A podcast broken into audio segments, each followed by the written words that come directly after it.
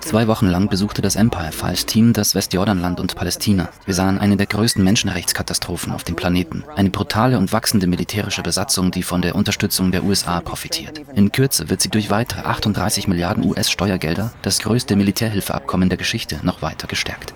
Die nackte Realität wird uns in den Schulen nie vermittelt. Und wenn wir in den Medien etwas über Palästina hören, könnte es genauso gut direkt aus dem Pentagon stammen.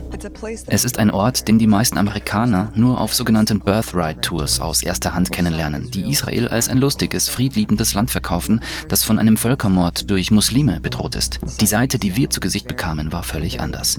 Aber die Wahrheit ist eigentlich viel offensichtlicher. Und bevor wir Ihnen die Gegebenheiten vor Ort zeigen, ist ein Blick in die Vergangenheit nötig, um die tatsächliche Geschichte der heutigen Situation zu verstehen. Viele Menschen kennen diese berühmte Karte, auf der die immer kleiner werdenden Grenzen Palästinas zu sehen sind, aber wahrscheinlich können weit weniger Menschen erklären, warum sich die Grenzen so dramatisch verändert haben. Jede Phase und die damit verbundenen Hintergründe sind wichtige Teile eines Puzzles, von dem man uns sagt, es sei zu kompliziert. Zunächst stellt sich die Frage, wie diese ursprünglichen Grenzen Palästinas entstanden sind vom Fluss Jordan bis zum Mittelmeer. Die Länder des heutigen Nahen Ostens waren einst ein einziger Landstrich, der zum Osmanischen Reich gehörte. Von den fast 500.000 Menschen, die im osmanischen Palästina lebten, waren 75 Prozent Muslime, 20 Prozent Christen und 5 Prozent Juden. Nahezu 100 Prozent waren Araber. Die Städte, insbesondere Jerusalem, waren pulsierende Zentren der arabischen Kunst und Kultur und Anziehungspunkt für Intellektuelle aus dem gesamten Nahen Osten. Bevor Palästina Grenzen besaß, war es eine anerkannte Nation. Die kulturelle Identität ist ausgeprägt und tief im Land verwurzelt. Doch die Pläne für dieses Land wurden in anderen Teilen der Welt geschmiedet. In den späten 1800er Jahren wurde es zur Kolonisierung ins Auge gefasst. In den Vereinigten Staaten, Europa und Russland war der Antisemitismus eine gefährliche und zunehmende Kraft. Die Ermordung jüdischer Menschen durch die Meute war eine regelmäßige Erscheinung. In diesem Klima des Terrors entstand der sogenannte Zionismus oder der Glaube an einen ausschließlich jüdischen Staat, der an einem gewissen Ort der Welt errichtet werden sollte. Von der Gründung an bis in die erste Hälfte des 20. Jahrhunderts blieben die Zionisten eine extrem kleine Minderheit unter den Juden. Die Ideologie wurde sowohl von religiösen als auch von säkularen Juden abgelehnt, die sich einig über die große Gefahr des Antisemitismus waren, aber der Meinung waren, dass man diesen in den eigenen Ländern bekämpfen sollte und nicht durch einen Massenexodus in ein Land eines anderen Volkes. Viele argumentieren, dass die Auswanderung ganzer jüdischer Bevölkerungsgruppen aus Europa im Grunde genommen eine Nachgiebigkeit gegenüber den Forderungen der Antisemiten war. Doch der Zionismus, so marginalisiert er auch sein mochte, wurde zu einer leidenschaftlichen politischen Bewegung, angeführt von seinem erklärten Vater Theodor Herzl, einem österreichischen Atheisten. Während die zionistische Bewegung zunächst Argentinien und Uganda als Heimatland in Betracht zog, reklamierte sie dann das Recht auf das sogenannte Groß-Israel, das ganz Palästina und Teile des heutigen Libanon, Jordaniens, Syriens, Iraks und Ägyptens umfasste. Ihr Anspruch auf dieses Land beruhte auf den alten biblischen Königreichen des Alten Testaments, die 600 Jahre vor Geburt Jesu untergegangen waren.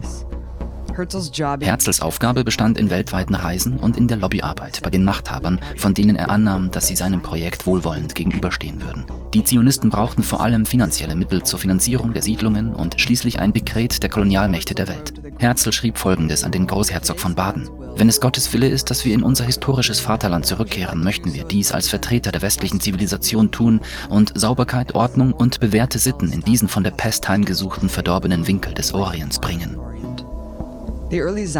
Die frühen Zionisten versprachen, Palästina zu einer Vorhut im Kampf gegen die Barbarei zu machen, auch bekannt als eine Erweiterung der westlichen Militärmacht, und Strecken der zivilisierten Völker zu bauen, auch bekannt als Handel für europäische Millionäre.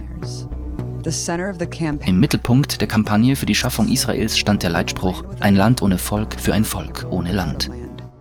Die Behauptung, dass vor den zionistischen Siedlungen keine Menschen in Palästina lebten, wurde zum Grundpfeiler ihrer Politik. Dabei waren sie sich der Menschen dort stets sehr wohl bewusst. Mit den Worten eines anderen führenden Zionisten, Israel Zangwill, sei Palästina nicht so sehr von den Arabern besetzt, sondern von ihnen überrannt worden. Der politische Zionismus war seit seiner Entstehung nicht nur ein Plan zur Kolonisierung und Expansion, sondern auch zur Vertreibung der einheimischen Bevölkerung. Ein Großteil des historischen Palästina war halb feudal. Die Bauern lebten und arbeiteten auf dem Land, das wohlhabenden Privatpersonen gehörte, die weit entfernt in modernen Städten in Syrien und Jordanien lebten. Zionistische Siedler begannen 1882 dieses Land zu kaufen. Viele vertrieben die einheimische Bevölkerung, um die ersten Siedlungen zu errichten. Obwohl Juden, Muslime und Christen seit Tausenden von Jahren in relativer Harmonie lebten, führte dies zu unmittelbaren Spannungen und Konflikten. Da das zionistische Projekt nur zögerlich verwirklicht werden konnte, bot sich mit dem Ausbruch des Ersten Ersten Weltkrieges eine neue Gelegenheit. Herzl und seine Partner, die den Siegern nahestanden, würden die Kolonien der Verlierer aufteilen, zu denen auch Palästina gehörte. Aristokraten aus Großbritannien, Frankreich und Russland teilten den Nahen Osten im Verborgenen unter sich auf. Im berüchtigten Sykes-Picot-Abkommen wurden neue Grenzen gezogen und Jordanien, Libanon, Syrien und die ersten offiziellen Grenzen Palästinas festgelegt. Es wurde unter britische Kolonialherrschaft gestellt. Es kam zu Unruhen in Jerusalem, man protestierte gegen die Übernahme durch ein weiteres Reich. Mit der Umwandlung des osmanischen Palästinas in das britische Mandatsgebiet Palästina hatte die zionistische Bewegung einen wichtigen Schritt getan. Eine kleine Gruppe britischer Lords verkündete kurzerhand die Balfour-Erklärung, in der sie sich zur Verwirklichung dieses Ziels verpflichteten. Die Briten erleichterten es den gut finanzierten Siedlungsprojekten, mehr palästinensisches Land zu erobern und noch mehr Menschen zu enteignen. Doch das Ziel der Zionisten, ein Heimatland in ganz Groß-Israel ohne die einheimischen Araber zu schaffen, hielt weiterhin an. Im Jahr 1919 berichtete ein US-Gesandter folgendes: Die Zionisten sehen einer praktisch vollständigen Enteignung der gegenwärtigen nicht-jüdischen Einwohner Palästinas entgegen. Der Anteil der Siedler an der Gesamtbevölkerung beträgt inzwischen 10 Prozent und wächst mit Hilfe großer Spenden westlicher Magnaten. Die Siedlungen hatten bereits eine Flüchtlingskrise ausgelöst. Dieses Foto aus dem Jahr 1929 zeigt eine Kundgebung palästinensischer Flüchtlinge in Syrien, von denen es 50.000 gab. Mit dieser neuen Unterstützung nahm das Kolonial koloniale Projekt an Fahrt auf, kaufte den feudalen Grundbesitzern noch größere Stücke Land ab und errichtete kleine Siedlungsgebiete. Der Anführer der Siedlungsbewegung Ben Gurion, der später Israels erster Premierminister und das Maskottchen des Flughafens von Tel Aviv werden sollte, schrieb über die ersten Tage folgendes. Wir haben nicht nur gearbeitet, wir eroberten, eroberten, eroberten Land. Wir waren eine Gesellschaft von Eroberern. Von 1920 bis 1939 stieg der Anteil der Siedler von 10 auf 30 Prozent, wobei keine Zweifel hinsichtlich ihrer Zielsetzung aufkamen. Wie Gurian selbst sagte, wir müssen die Araber vertreiben und ihren Platz einnehmen. In all diesen Jahren kam es zu mehreren Angriffen der Palästinenser auf die sich ausbreitenden Siedlungen. Große Auseinandersetzungen zwischen Siedlern und Palästinensern und Städten endeten tödlich, wobei viele Menschen auf beiden Seiten ums Leben kamen. Doch nun begann eine Ära, in der die Zahl der Toten unverhältnismäßig stark anstieg. Im Jahr 1936 begannen die Palästinenser einen Massengeneralstreik. In zahlreichen Städten kam es zu Protesten, wobei der Streik sechs Monate lang anhielt. Obwohl er zunächst friedlich verlief, reagierten die britischen Besatzer mit der Verhängung des Kriegsrechts. Sie rekrutierten zionistische Kämpfer, die sich ihnen bei Razzien und Angriffen auf palästinensische Dörfer anschlossen. Dutzende von Dissidenten wurden hingerichtet. Der Streik entwickelte sich zu einem bewaffneten Aufstand gegen die britische Herrschaft. Die Briten und ihre zionistischen Partner verfolgten die Strategie, Tausende von palästinensischen Häusern zu zerstören. An einem einzigen Tag wurden in dem Dorf Jaffa über 200 Häuser zerstört.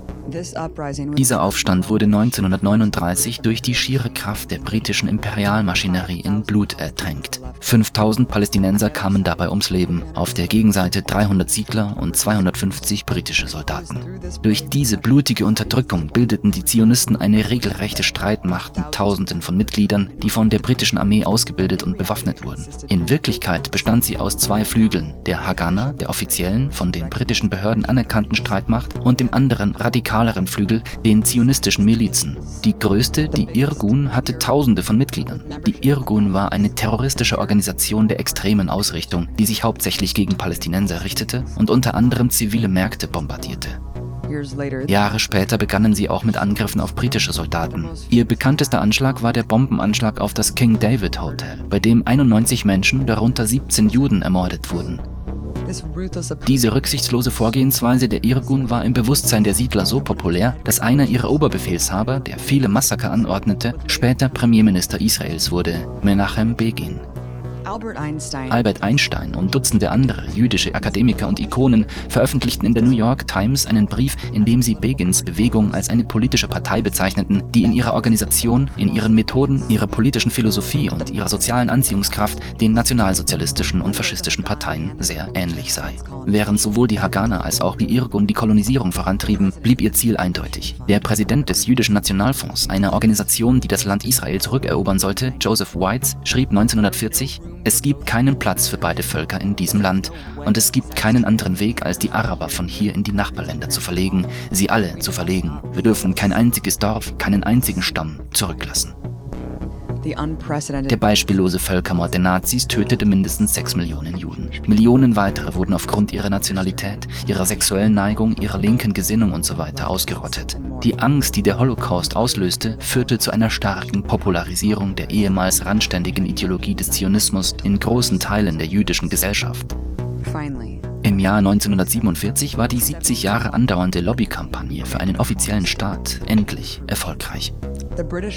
Die britische Krone übergab ihre Kolonie Palästina an die Vereinten Nationen, die sie in Teile zerlegte. So entstand auf der mit kleinen Punkten gesprenkelten Landkarte Palästinas der jüdische Staat Israel, der auf einem anderen Land mit 55 Prozent seiner Fläche errichtet wurde. Palästina wurde in drei Teile geteilt und die Hauptstadt Jerusalem, das Zentrum des palästinensischen Lebens, wurde zu einer internationalen Zone unter UN-Kontrolle. Aber es gab ein großes Problem für die Zionisten. Ihr neuer Staat war immer noch zu 40 Prozent arabisch. Dies war für Ben Gurion und andere israelische Führer nicht akzeptabel. So hieß es, es kann keinen stabilen und starken jüdischen Staat geben, solange er eine jüdische Mehrheit von nur 60 Prozent hat. Der kühne Akt, einen europäischen Siedlerstaat auf ein arabisches Land zu platzieren und gleichzeitig die einheimische Bevölkerung von den Diskussionen und Entscheidungen auszuschließen, löste in der gesamten arabischen Welt Empörung aus. Der Widerstand hiergegen eskalierte im Jahr 1948 zu einem ausgewachsenen Krieg. Monate nach Kriegsbeginn leiteten die Haganda und die Irgun eine gemeinsame Initiative ein, um ein anderes Problem mit dem Namen Plan Dalet anzugehen. Plan Dalet zielte auf die passivsten, friedlichsten Gemeinden ab, um alle Palästinenser zur Flucht zu bewegen. Die darauf folgende Serie von Terroranschlägen und Massenvertreibungen ist als Nakba oder Katastrophe bekannt. Die Anfänge des Staates Israel waren geprägt von weit verbreiteten, grausamen Massakern. Deir Yassin, ein Dorf, von dem kein Widerstand bekannt war, wurde von Siedlermilizen gestürmt. Sie bombardierten Häuser, verübten Massenvergewaltigungen von Frauen, bevor sie sie hinrichteten, und begingen weitere Gräueltaten. Ein überlebendes Kind berichtet auf erschütternde Weise, wie seine gesamte Familie aufgereiht und erschossen wurde, einschließlich seiner Mutter, die gerade ihr Neugeborenes stillte. 200 Menschen wurden ermordet. Ein Beamter des Roten Kreuzes, der den Ort des Geschehens Tage später besuchte, berichtet, hier wurden die Aufräumarbeiten mit Maschinengewehren und Handgranaten durchgeführt. Mit Messern wurde das Ganze beendet. Nur zwölf Tage später bombardierten und überfielen jüdische Truppen die dicht besiedelte Stadt Haifa, während sie über Lautsprecher in sadistischer Weise Horroraufnahmen von weinenden arabischen Frauen und Botschaften ausstrahlten wie Flieht um euer Leben oder Die Juden setzen Giftgas und Atomwaffen ein. In Abu Susha griffen israelische Streitkräfte das Dorf an und besetzten es. Die Palästinenser, die in ihren Häusern blieben, wurden mit Vergewaltigungen bestraft und mit Äxten zu Tode gehackt. Fliehende Dorfbewohner wurden vor Ort erschossen. Offiziell wurden 60 Menschen getötet, aber Jahre später wurden 52 weitere Leichen in einem Massengrab gefunden. Auch Al-Dawayama wurde von den israelischen Streitkräften eingenommen, die die Männer, Frauen und Kinder ermordeten. 200 Leichen wurden gefunden, weitere 250 gelten als vermisst. Tage später marschierten israelische Truppen in das Dorf Salih ein, sprengten eine Moschee in die Luft und töteten die fast 80 Menschen, die darin Zuflucht gesucht hatten. Nachdem die verbliebenen Dorfbewohner auf den Platz beordert worden waren, ließen die israelischen Truppen einen Kugelhagel aus Maschinengewehren von gepanzerten Fahrzeugen auf sie los und töteten weitere 70 Menschen. Einer der wenigen Überlebenden des brutalen Angriffs berichtet, dass die Leichen tagelang verrotteten, bevor sie mit Bulldozern in eine Moschee geschoben und anschließend gesprengt wurden. Diejenigen, die versuchten, in irgendeiner Weise Widerstand zu leisten, wurden kollektiv bestraft. Eines der blutigsten Massaker während des Krieges von 1948 fand in der Stadt Lidda statt, wo Soldaten wahllos fast jeden Zivilisten in Sichtweise töteten, nachdem angeblich Schüsse aus einer nahegelegenen Moschee abgefeuert worden waren. Staatliche Kräfte warfen Granaten in die Fenster und erschossen diejenigen, diejenigen, die aus ihren brennenden Häusern flohen. Nach israelischen Militärangaben wurden in nur 30 Minuten 250 Menschen getötet. Diese Terrorkampagne erreichte ihr Ziel weitgehend. In jedem dieser Dörfer und in hunderten weiteren verließ die arabische Bevölkerung vollständig das Land.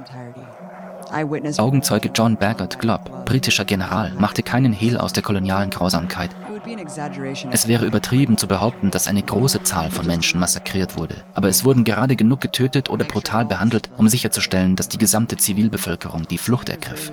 Der hochrangige israelische Offizier Josef Nahami schrieb, dass die Palästinenser sie in einigen Dörfern mit weißen Fahnen und Essen begrüßten. Nachdem er ihre Hinrichtung gesehen hatte, äußerte er folgendes: Woher haben sie diese Grausamkeit wie die Nazis? Gibt es keine humanere Methode, die Bewohner zu vertreiben, als solche Methoden?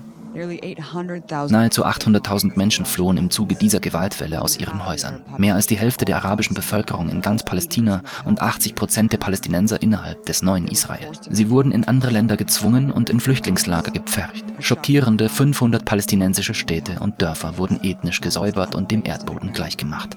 Die Trümmer bildeten das Fundament für die neuen israelischen Siedlungen. Moshe Dayan. Ein militärischer Befehlshaber im Krieg von 1948 und nationale Ikone, erklärte, jüdische Dörfer wurden anstelle von arabischen Dörfern errichtet. Sie kennen nicht einmal die Namen dieser arabischen Dörfer und ich mache ihnen keine Vorwürfe, weil die Geografiebücher nicht mehr existieren. Es gibt nicht nur die Bücher nicht mehr, auch die arabischen Dörfer sind nicht mehr da. Es gibt keinen einzigen Ort in diesem Land, der nicht früher von Arabern bewohnt war. Bei diesem brutalen Raubzug eroberte das Militär bereits die Hälfte des Gebiets, das den Palästinensern zugewiesen worden war. Ende 1948 hatten die Zionisten 78 Prozent von Palästina erobert, während den Palästinensern nur noch 22 Prozent verblieben. Zwar verübten einige Mitglieder des palästinensischen Widerstands während des Krieges einige Angriffe auf die Zivilbevölkerung, doch das Ausmaß der israelischen Verbrechen während der Nakba war damit nicht zu vergleichen. Wie der israelische Historiker Ilan Pape erklärt, fanden diese Taten im Rahmen einer ethnischen Säuberung statt, die mit grausamen Massentötungen und Abschlachtungen von Tausenden von Palästinensern einherging, die von israelischen Truppen jeglicher Herkunft, jeden Ranges und jeden Alters rücksichtslos und grausam getötet wurden. Diese gewaltsame Vertreibung von fast einer Million Menschen war so ungeheuerlich, dass sich die UN zu einer Reaktion gezwungen sah und Israel in einer Resolution aufforderte, allen 800.000 palästinensischen Flüchtlingen die Rückkehr in ihre Heimat zu gestatten. Der Landbesitz der Palästinenser ging stark zurück. Vor 1948 gehörten 90 Prozent des Bodens den Palästinensern. Vier Jahre später besaßen sie nur noch drei Prozent. Bis zum heutigen Tag bleiben sie Vertriebene. Zehntausende leben immer noch in Flüchtlingslagern. Die israelische Ausrede für die Verweigerung der Einhaltung dieser UN-Resolution lautet, dass die Palästinenser freiwillig gegangen seien. Für diejenigen, die innerhalb der Grenzen Israels bleiben, hat das neue Regime die Überlegenheit der jüdischen Siedler gesetzlich festgeschrieben. Israel legalisierte den Raub palästinensischer Häuser und Ländereien, schränkte die politische Teilhabe ein und führte eine Reihe von Sonderrechten ein. Arabische Gebiete wurden vom Militär besetzt und mit Ausgangssperren belegt. Viele wurden willkürlich verhaftet und deportiert. Während die Siedler das arabische Land entvölkerten, mussten sie es auch mit Juden neu besiedeln. Die Angst vor Antisemitismus in der ganzen Welt gab den Ausschlag. Nach dem Krieg von 1948 wurden die Juden in den arabischen Ländern zur Zielscheibe einer Welle antisemitischer Gewalt. Doch einige Mitglieder des zionistischen Projekts waren sogar bereit, ihre eigenen Leute zu opfern. Von 1951 bis 1952 gab es in Bagdad, Irak, eine Reihe von Bombenanschlägen auf Synagogen und andere jüdische Ziele, die Dutzende von Opfern forderten. Die pro-westliche irakische Regierung machte dafür für eine Gruppe namens Zionistischer Untergrund verantwortlich. Dies wird durch den ehemaligen CIA-Offizier Wilbur Crane Eveland bestätigt, der schreibt, in dem Versuch, die Iraker als anti-amerikanisch darzustellen und die Juden zu terrorisieren, legten die Zionisten Bomben in der Bibliothek des US-Informationsdienstes und in den Synagogen. Bald erschienen Flugblätter, in denen die Juden aufgefordert wurden, nach Israel zu fliehen. Der größte Teil der Welt glaubte den Berichten, dass der arabische Terrorismus der Grund für die Flucht der irakischen Juden gewesen sei und die Zionisten sie in Wirklichkeit nur gerettet hätten, um die jüdische Bevölkerung Israels zu vergrößern. 1954 wurde eine ähnliche Operation von der israelischen Regierung durchgeführt, diesmal aus regionalen Ambitionen in Ägypten. Sie organisierte eine Reihe von Bombenanschlägen auf zivile Ziele in den USA und Großbritannien und planten Araber und Kommunisten dafür verantwortlich zu machen. In den 1950er Jahren war die israelische Militärmacht, die vor allem von Frankreich bewaffnet wurde, beachtlich geworden. Sie setzten diese Waffenpflicht bewusst ein, um den französischen und britischen Imperialismus zu unterstützen, unter anderem bei der Invasion in Ägypten, um den pan-arabischen Präsidenten Gamal Nasser 1956 zu stürzen. Aber als Israel nach seiner Niederlage wie ein bockiges Kind davonlief, demolierte es jedes beliebige Gebäude, das ihm in die Quere kam, und zwar unter den Augen des US-Imperiums. Die USA erkannten den Wert Israels im Kampf gegen nationalistische Bewegungen wie die von Nasser und wurden zum wichtigsten militärischen Finanzier des Landes und verpflichteten ihr eigenes Militär zum Schutz Israels. Im Jahr 1967 wurde Israel zu einer weitaus stärkeren Militärmaschinerie, hinter der monströse amerikanische Streitkräfte standen. Aber auch Israels wichtigster Verbündeter war vor der brutalen Kriegsführung nicht sicher. In jenem Jahr griffen nicht gekennzeichnete israelische Kampfflugzeuge und Torpedoboote ein Schiff der US-Marine in internationalen Gewässern vor der ägyptischen Küste aggressiv an. Der unerbittliche Beschuss der USS Liberty, auf der eine amerikanische Flagge gehisst war, dauerte ganze zwei Stunden. Es wurden 34 Menschen getötet und 174 verwundet. Einem NSA-Bericht zufolge hielten es US-Beamte für unmöglich, dass es sich um einen Irrtum handelte und dass Israel beabsichtigt hatte, das Schiff zu versenken und Ägypten die Schuld zu geben, um die USA zu einer Invasion zu bewegen. Der Angriff war Teil einer weiteren ehrgeizigen Landnahme Israels im sogenannten Sechstagekrieg, dem nächsten Kapitel der zionistischen Expansion. Israel unternahm Überraschungsangriffe auf Ägypten, Syrien und Jordanien und eroberte die verbleibenden 22 Prozent der palästinensischen Fläche. Die offizielle Begründung für diesen großen Angriffsakt lautete, dass die jüdische Bevölkerung Israels kurz vor der massenhaften Ermordung durch die sie umgebenden arabischen Länder stand. Viele israelische Beamte gaben zu, dass es sich dabei nur um Propaganda handelte, darunter auch ein hochrangiger militärischer Befehlshaber während des Krieges, General Matthew Pellet, der in Haares zitiert wurde und zugab, die These, dass im Juni 1967 die Gefahr eines Völkermords über uns schwebte und dass Israel um seine physische Existenz kämpfte, war nur ein Bluff.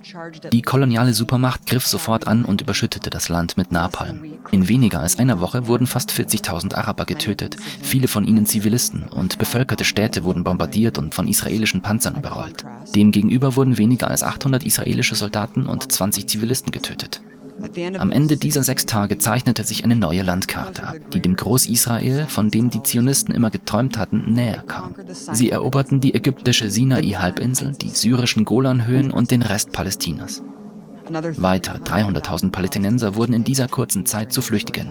Viele von ihnen waren bereits zuvor, während der Nakba, zu Flüchtigen geworden. Während sie den Sinai schließlich an Ägypten zurückgeben mussten, steht das Gebiet, das Israel in diesem Krieg erobert hat, bis heute unter seiner Kontrolle. Die Karte zeigt die Existenz der palästinensischen Gebiete. Das gesamte Gebiet unterliegt nach wie vor der israelischen Militärbesatzung und dem israelischen Recht. Hunderte weiterer illegaler Siedlungen haben ebenfalls Löcher in die Karte gefressen und die tatsächliche palästinensische Landmasse auf fast nichts reduziert. Auch wenn die heutige Besatzung als reine Sicherheitsmaßnahme zum Schutz des israelischen Staates vor Terrorismus dargestellt wird, handelt es sich um die gleiche Expansion und Eroberung, die das vergangene Jahrhundert geprägt hat. Angesichts der unvorstellbaren Brutalität all dieser Jahre konnte das palästinensische jüdische Volk sein mächtigstes Werkzeug des Widerstands entfalten, seine Existenz bewahren und seine Wurzeln fest in dem Land verankern, aus dem es mit allen möglichen Waffen vertrieben werden soll. Und sie haben gezeigt, dass ihre heldenhafte Widerstandskraft niemals erlöschen wird.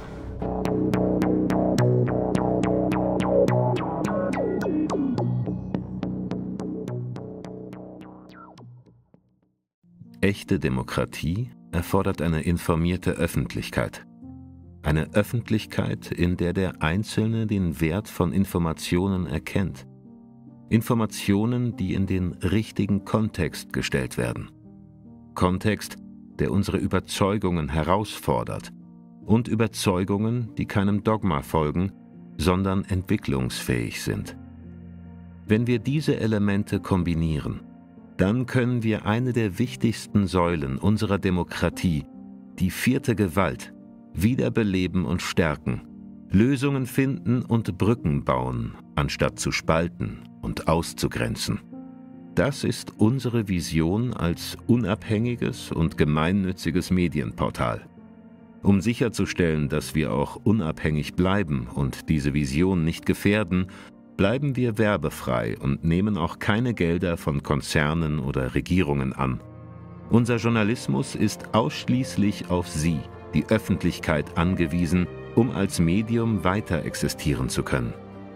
Gesellschaftlicher Wandel lebt von Partizipation. Werden Sie Teil der Veränderung. Wenn jeder unserer Abonnenten nur drei bis fünf Euro monatlich spendet, dann können wir gemeinsam ein Netzwerk schaffen, das einen sehr wertvollen Beitrag zur Meinungsbildung etabliert. Viele kleine Beiträge schaffen etwas Großes.